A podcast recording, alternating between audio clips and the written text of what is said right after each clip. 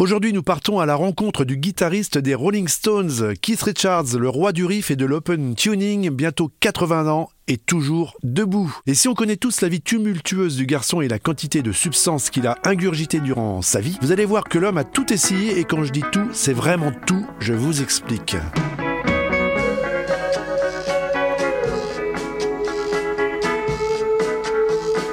Je vous conseille d'ailleurs vivement de lire son autobiographie Life, publiée en 2010 pour vous rendre compte de la vie mouvementée du garçon et découvrir son rapport avec le groupe, ses ennuis réguliers avec la justice de plusieurs pays et l'entendre dire, je cite, Je prendrai ma retraite quand j'aurai cassé ma pipe.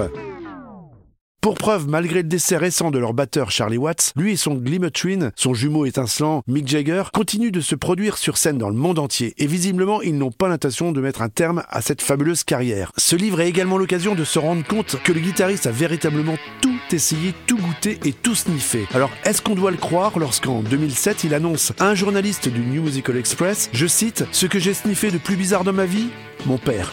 J'ai sniffé mon père. Il avait été incinéré et je n'ai pas pu résister à l'idée de le moudre avec un peu de dope. Ça n'aurait pas dérangé mon père, il s'en foutait, c'est bien passé et je suis encore en vie. Une drôle de confession qui va choquer pas mal de monde, vous l'imaginez bien, obligeant le guitariste à faire dans les jours qui suivent un démenti officiel. Il va affirmer, certainement pour calmer les critiques, que c'était une blague, que les cendres avaient en vérité servi d'engrais pour un chêne au fond de son jardin. Bon, on ne saura jamais vraiment si Keith Richards a véritablement fumé son père Herbert Richards en 2002 ou s'il avait voulu faire preuve d'humour noir, quoi qu'il en soit, sachez que s'il l'a véritablement fait, il n'a pas été le premier à tenter cette expérience. En effet, quelques années avant, le rappeur Tupac Shakur, incinéré suite à son assassinat le 13 septembre 1996, avait été lui aussi fumé, mélangé à du cannabis par les membres de son groupe Outlaws. Rock Story, c'est fini, on se retrouve très vite avec une nouvelle anecdote incroyablement rock.